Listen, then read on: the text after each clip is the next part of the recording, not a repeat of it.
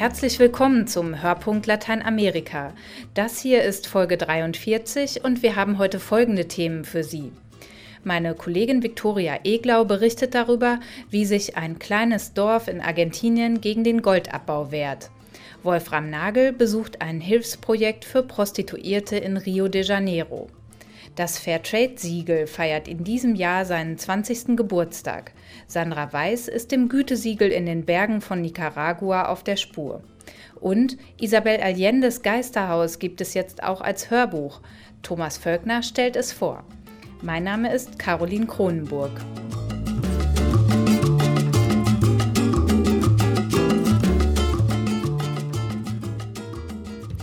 Lateinamerika hat sich in den vergangenen Jahren zu einem wahren Eldorado für Bergbauunternehmen entwickelt. Internationale Konzerne haben es dabei auf Silber, Gold, Kupfer, Zinn, Zink und Blei abgesehen. Doch immer öfter wehren sich lokale Initiativen und Umweltschützer gegen offenen Tagebau und chemische Gewinnungsmethoden. Über 150 Konflikte zwischen Minenbetreibern und örtlicher Bevölkerung zählt das Observatorium für Bergbaukonflikte in Lateinamerika. In Argentinien kämpfen an über 20 Orten diverse Initiativen gegen geplante oder bereits stattfindende Bergbauaktivitäten. Seit einigen Wochen macht der Protest des Dorfes Famatina gegen eine Goldmine Schlagzeilen. Famatina befindet sich in der Provinz La Rioja im Nordwesten des Landes, ca. 1200 Kilometer von Buenos Aires entfernt. Die Bewohner blockieren eine Zufahrtsstraße zum Goldabbaugebiet. Sie wollen den offenen Tagebau verhindern, den eine kanadische Firma dort plant. Die Dorfgemeinschaft von Famatina fürchtet um ihre Wasserreserven und ihre Landschaft. Wegen des Widerstands musste das Unternehmen den Beginn der Arbeiten inzwischen aussetzen. Famatina, ein Dorf in der argentinischen Provinz La Rioja. Sieben Kilometer entfernt vom Ortskern blockieren die Bewohner seit Januar eine Straße, die ins Gebirge Sierra de Famatina führt. Sie wollen verhindern, dass die kanadische Firma Osisco dort den Abbau von Gold vorbereitet. Die Straßensperre ist inzwischen zu einem großen Zeltlager angewachsen. Dutzende von bunten Transparenten flattern vor der grün-braunen Gebirgskulisse. El Famatina no se toca. Hände weg vom Famatina-Berg heißt das Motto der Demonstranten. Das Problem ist nicht das Gold, das sie mitnehmen wollen, sondern die Umweltschäden, die sie hinterlassen. Vielleicht schenken sie uns ein Krankenhaus, einen Fußballplatz oder eine Schule, aber wir verlieren unsere Flora und Fauna, unsere Kultur und unsere natürlichen Lebensgrundlagen. Wir in Famatina haben niemals vom Gold gelebt. Das Problem ist das, was bleibt, wenn das Gold weg ist die Zerstörung. Sagt Carolina Sufic, eine Lehrerin, die sich gegen die geplante Goldmine wehrt. Dutzende, zeitweise Hunderte von Menschen halten sich Tag und Nacht an der Straßensperre auf. Aus vielen Orten Argentiniens sind Unterstützer angereist. Carolina Sufic rief mit anderen Bewohnern Famatinas vor sieben Jahren die Initiative gegen die Goldförderung ins Leben. Zwei Bergbauunternehmen mussten sich zurückziehen. Heute steht der Ort zu mehr als 80 Prozent hinter dem Protest. Der richtet sich gegen die Firma, die nun die Goldreserven zunächst erkunden will, aber auch gegen die Provinzregierung, die das Projekt befürwortet und ein Abkommen mit den Kanadiern unterzeichnet hat. Schätzungen zufolge lagern knapp 9 Millionen Unzen Gold im Famatina-Gebirge. In erster Linie verteidigen wir unser Wasser, denn Wasser ist knapp in dieser Gegend. Und die Menschen brauchen es. Sie bauen Nüsse, Weintrauben, Pfirsiche, Birnen, Äpfel, Quitten und Gemüse an. Famatina hat schon immer von Landwirtschaft und Viehzucht gelebt. Erklärt Ismael Boragaray, Bürgermeister von Famatina. Der junge Politiker unterstützt und begleitet den Widerstand gegen die Mine. Zum Ärger des Gouverneurs von La Rioja, der dem widerspenstigen Dorf in den letzten Wochen den Geldhahn zudrehte. Doch Bordagaray bleibt bei seinem Nein zur Goldgewinnung. Wir sind abhängig von dem Wasser, das von den Gletschern des Famatina-Gebirges kommt. Und dort befindet sich das Gebiet, in dem das Gold gefördert werden soll. Wir fürchten, dass unsere Wasserquellen dadurch in Mitleidenschaft gezogen werden. Die Bewohner von Famatina gehen davon aus, dass in ihrer Nähe ein offener Tagebau entstehen soll, obwohl das noch keine beschlossene Sache ist. Offener Tagebau existiert heute an einem halben Dutzend Orten in Argentinien. Acht Provinzen verbieten diese Extraktionsmethode. Der Abbau in offenen Gruben verbraucht extrem viel Wasser. Der Einsatz von giftigem Cyanid gefährdet die Umwelt. Die Methode berge Risiken, bestätigt die Bergbaugeologin Diana Muti von der Universität Buenos Aires. Intensive Kontrollen seien von fundamentaler Bedeutung.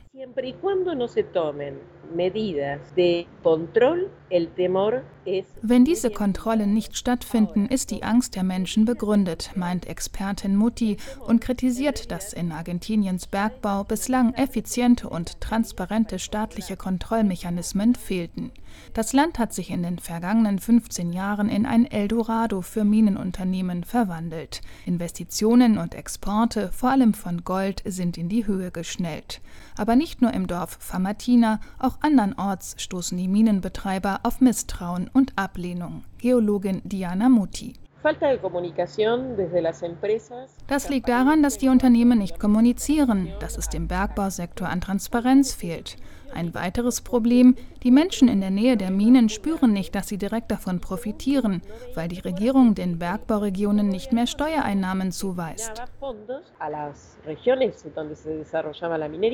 In Famatina haben die Bewohner durch ihren Widerstand erreicht, dass die Exploration der Goldvorkommen vorerst auf Eis gelegt wurde. Doch solange das Minenprojekt nicht ganz vom Tisch ist, wollen die Bewohner weiter protestieren. Carolina Sufic. Möge unser Beispiel auch andere betroffene Dorfgemeinschaften anregen, ihre natürlichen Ressourcen zu verteidigen. Mit den Menschen aus Famatina hat Journalistin Viktoria Eglau gesprochen.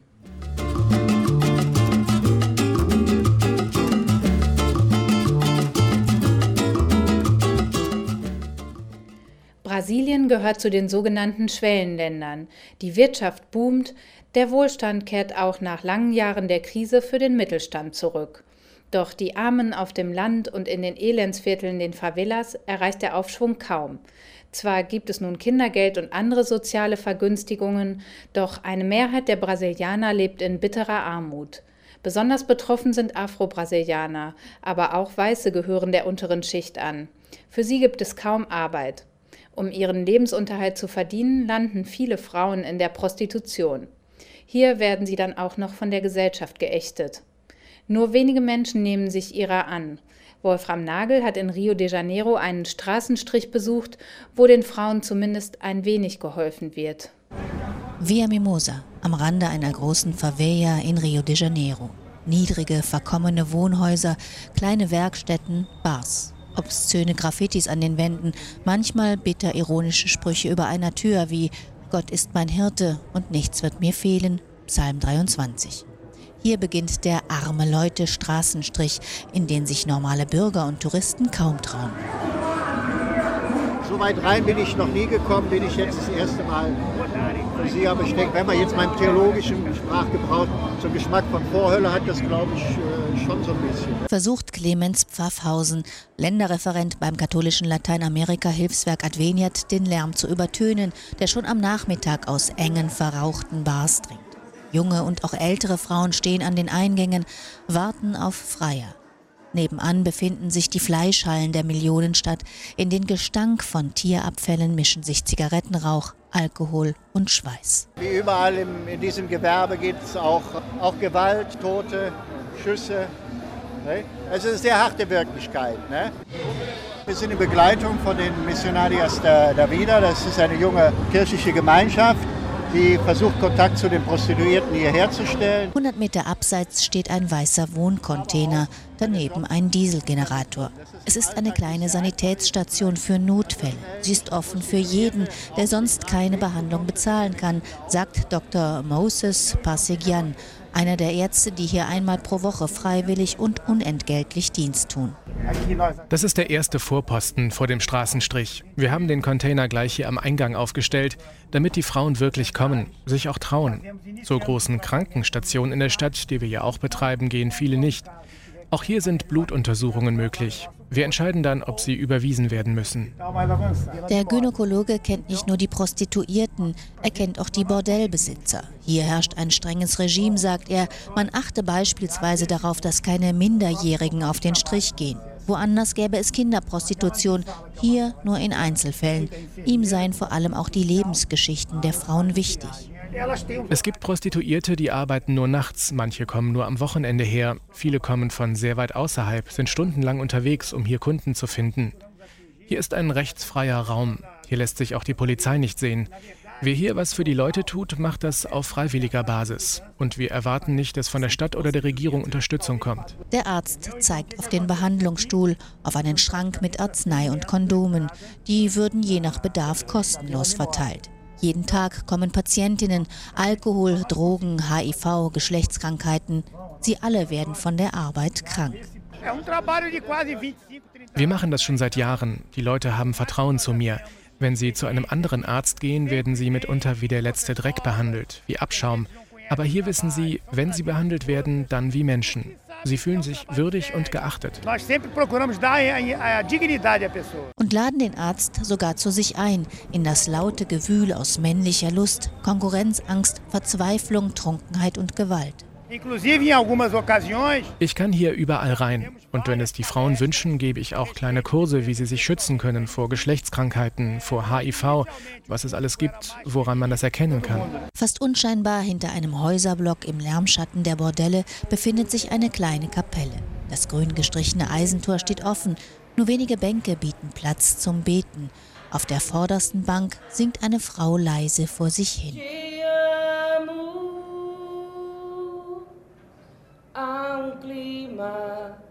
Todo diferente. Im Nebenraum blättert eine junge Ordensschwester in einem Karton mit Karteikarten, Maribel von den Missionarias da Vida, den Missionarinnen des Lebens. Die Frau ist schmächtig, Ihr dunkles Haar ist zu einem Pferdeschwanz gebunden. Auf der hochgeschlossenen Bluse trägt sie ein Kreuz.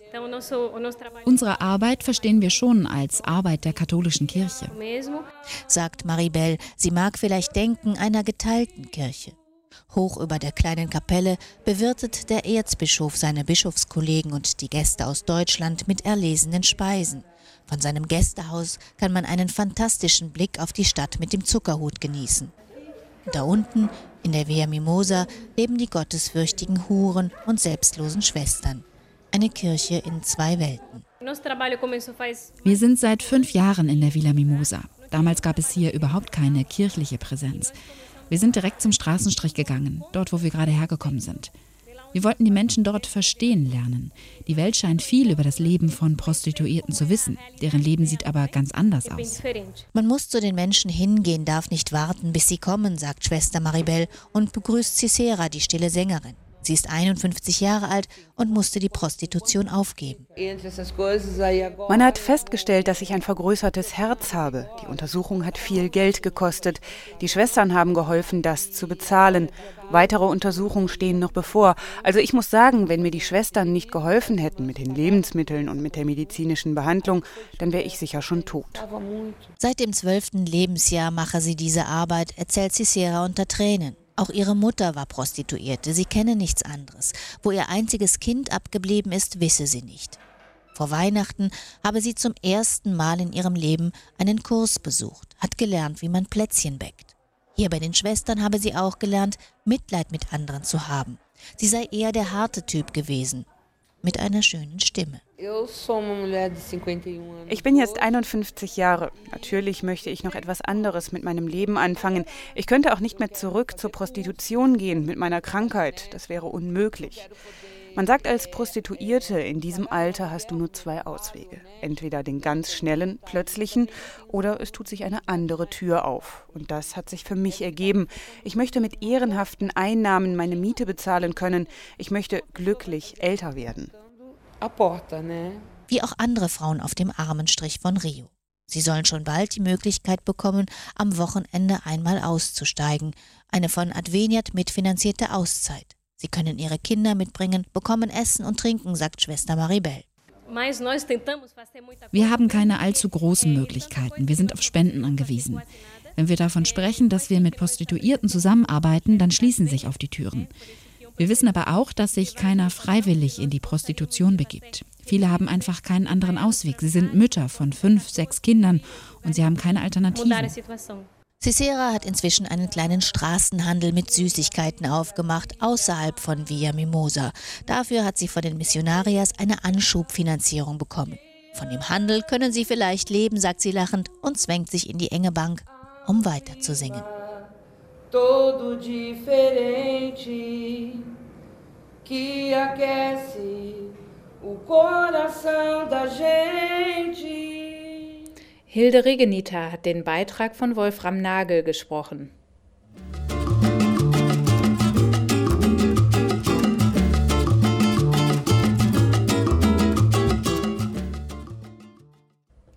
Dieses Jahr feiert das Fairtrade-Siegel seinen 20. Geburtstag.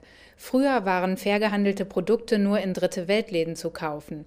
Inzwischen gibt's die sogar im Supermarkt. Fair heißt, dass die Gewinne besser verteilt werden, mehr für den Produzenten, weniger für die Zwischenhändler. Für den Kunden sind fair gehandelte Produkte meist etwas teurer. Dafür hat er aber auch die Gewissheit, dass für seine Ware keine Kinder oder Sklaven schuften mussten. Mehr Solidarität, mehr Gerechtigkeit und das alles mit Marktmechanismen? Dass das durchaus geht, zeigt unser Beispiel vom Kaffee. Sandra Weiß hat sich aufgemacht in die Berge von Nicaragua und dort die Genossenschaft Zopexca besucht. Auf der Kaffeefinca El Corinto in den Bergen Nicaraguas ist die Ernte in vollem Gange. Hier leben alle Bauern vom Kaffee schon seit Generationen.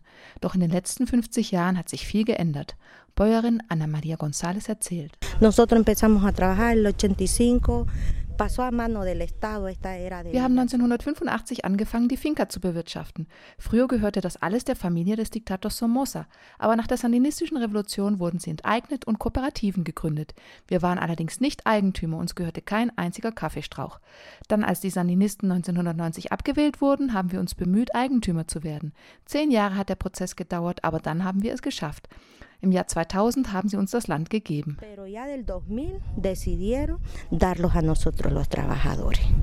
Doch es war ein ungünstiger Moment. Die Kaffeepreise waren auf dem Tiefpunkt. Viele Bauern hatten nicht genügend Kapital, um Dünger zu kaufen oder neue Sträucher anzupflanzen, wenn die alten nicht mehr produktiv waren. Die Zwischenhändler zockten die Kaffeebauern ab, die Verarbeitungsanlagen knöpften ihnen hohe Preise ab, um die Bohnen zu trocknen und aufzubereiten. Die Bauern von Corinto haben es trotzdem geschafft und das verdanken sie dem fairen Handel. Bauer Yamil Portillo. El piso de que pone Comercio Justo, que es de 121 Dollar en, esa, en ese tiempo. Als wir angefangen haben, zahlte der faire Handel für den Sack Kaffee 121 US-Dollar. Auf dem Weltmarkt gab es nur 50 US-Dollar dafür. Wir haben eine Genossenschaft gegründet, die Sopexca heißt, und haben damals mit der deutschen Fairhandelsgesellschaft GEPA einen ersten Vertrag abgeschlossen. Außer dem Preis hatten wir noch andere Vorteile. Die Ernten werden vorfinanziert, damit man zum richtigen Zeitpunkt Geld hat, Dünger zu kaufen oder die Erntehelfer zu bezahlen. Der Gewinn wird dann nach und nach übers ganze Jahr ausgeschüttet, damit man immer ein regelmäßiges Einkommen hat. Und ein Teil des Geldes fließt in soziale Projekte wie den Ausbau der Schule oder die Modernisierung unserer Trocknungsanlage. Das alles haben wir in zehn Jahren geschafft. Der faire Handel ist sozusagen die Mutter des Erfolges, die Mutter von uns allen und von unserer Genossenschaft. Y bueno, ahora es como, podemos decir, la madre de estos productores, así como Sopesca. Bäuerin Ana Maria González sieht auch noch andere Vorteile, die ihr der faire Handel gebracht hat. Antes ganábamos nosotros cuando era la empresa aquí 150 pesos. Früher haben wir als Tagelöhner gearbeitet und 155 Pesos am Tag verdient. Wir waren sehr arm. Heute geht es uns wirtschaftlich besser und wir werden anerkannt. Wir sind auch eine tolle Gruppe geworden, die gut zusammenhält. Früher war ich schüchtern und habe mich nicht getraut, den anderen Menschen in die Augen zu sehen oder auf Fragen zu antworten. Heute rede ich wie ein Wasserfall. Antes hasta me daba miedo que me, me preguntaran hablo más de la, de la cuenta. Inzwischen hat die Genossenschaft eine eigene Verarbeitungsanlage und exportiert 100.000 Zentner Rohkaffee jährlich in alle Welt. Mehr als 650 Bauern gehören zu Pexka heute an. Hunderte von Arbeitsplätzen wurden geschaffen. Die ganze Region profitiert von dem Erfolgsmodell. Die Bauern haben nun neue, hochfliegende Pläne. Eine eigene Rösterei zum Beispiel. Doch der Welthandel ist in seinen Strukturen weiterhin ungerecht für die Entwicklungsländer. Petra Münchmeier von der GEPA nennt ein Beispiel. Der wird roh exportiert, weil äh, es eine hohe Kaffeesteuer gibt, die Deutschland erhebt. Und diese Kaffeesteuer ähm, ist deutlich günstiger, wenn der Kaffee roh und unverarbeitet ins Land kommt äh, und nicht schon veredelt. Allzu viel will man in den Industrieländern dann doch nicht abgeben vom Kuchen. Gerade einmal 5 Euro pro Jahr gibt der Deutsche im Durchschnitt aus für fair gehandelte Produkte. Aber einen Trost gibt es trotzdem für die Bauern aus den Bergen von Nicaragua. Die Nachfrage steigt. Das war ein Beitrag von Sandra Weiß.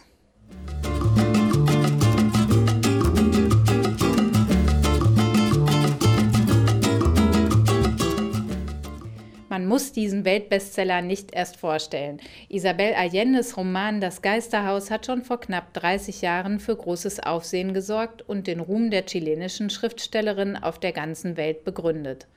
Nachdem die Hörspielversion des Geisterhauses letztes Jahr den Deutschen Hörbuchpreis gewonnen hat und nun als Sonderedition auf CD erhältlich ist, lohnt ein Blick auf diese akustische Bearbeitung des Stoffes. Mein Kollege Thomas Völkner hat sich das Hörbuch vorgenommen. Irgendwann hörte er Pferdegetrappel hinter sich.